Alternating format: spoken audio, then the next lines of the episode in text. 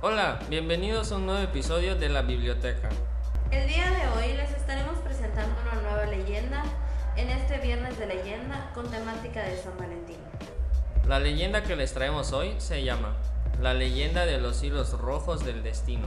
Un hilo rojo invisible conecta a aquellos que están destinados a encontrarse, sin importar tiempo, lugar o circunstancias. El hilo se puede estirar o contraer, pero nunca romper. Así, rojo que tiene su origen en la cultura oriental, tanto en China como en Japón. Y el dicho es... A quien cuece y amasa, de todo le pasa.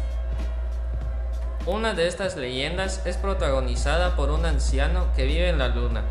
Cada noche sale a buscar a recién nacidos para atarles un hilo rojo de forma que algún momento posterior de sus vidas puedan encontrarse. De esta manera, el hilo sería una suerte de guía que ayudaría a las personas a encontrar el amor de su vida. Porque, aunque el hilo se puede estirar, nunca se puede romper. ¿Sabías que? Con un beso se mueven 36 músculos y se consumen al menos 12 calorías. Tal es el arraigo en la cultura oriental de la leyenda del hilo rojo, que muchas personas llevan anillos de hilo rojo como muestra de que están enamoradas o de que pronto estarán junto a su alma gemela. En este sentido, se dice que el hilo rojo sería una continuación de la arteria ulnar de la palma de la mano, a través de la que fluye la sangre que bombea el corazón. Órgano que, como sabemos, tiene profundas resonancias románticas en diversas culturas, también en la occidental. Y a continuación, una pequeña entrevista que tuvimos esta semana. Hola, buenas tardes. Aquí estamos con Luis Sáenz.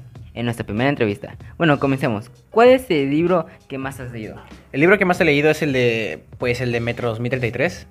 Trata sobre cómo los rusos tuvieron que esconderse en el metro de la ciudad de Moscú porque llovieron misiles nucleares por parte de Estados Unidos.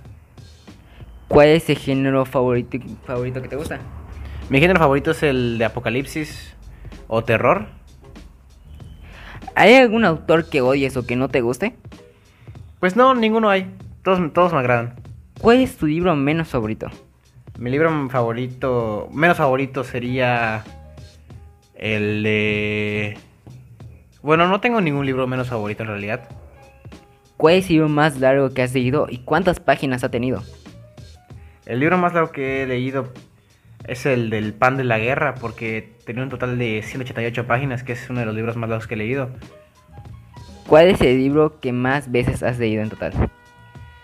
Eh, pues el que más veces, más veces he leído es el mismo, el Metro 2033. ¿Por qué ese libro es tu favorito? Por la trama que lleva de, de Apocalipsis y de cómo el humano se sentenció a sí mismo. ¿Qué libro tienes pensado leer próximamente? Otro libro que pienso leer es el este, la secuela del Pan de la Guerra, que se llama El viaje de Parvana. ¿Qué libro te arrepientes de haber comprado? Me arrepiento de haber comprado, bueno, no, no hay ningún libro que me arrepienta de haber comprado. ¿Cuáles son tus tres libros favoritos? Mis tres libros favoritos son El Metro 2033, El Pan de la Guerra y el de It de Stephen King. Muchas gracias, Wicho, por tu información. Eso ha sido todo. Y esto ha sido Empalabrarte. Hasta luego. Hasta luego. Y hasta aquí el episodio de hoy. Espero que les haya gustado. Si quieren le- eh, si quieren que leamos para ustedes algún cuento, leyenda, fábula, etc., contáctanos por nuestras redes sociales. Nos puedes encontrar como Empalabrarte Oficial en Instagram y Empalabrarte en Facebook.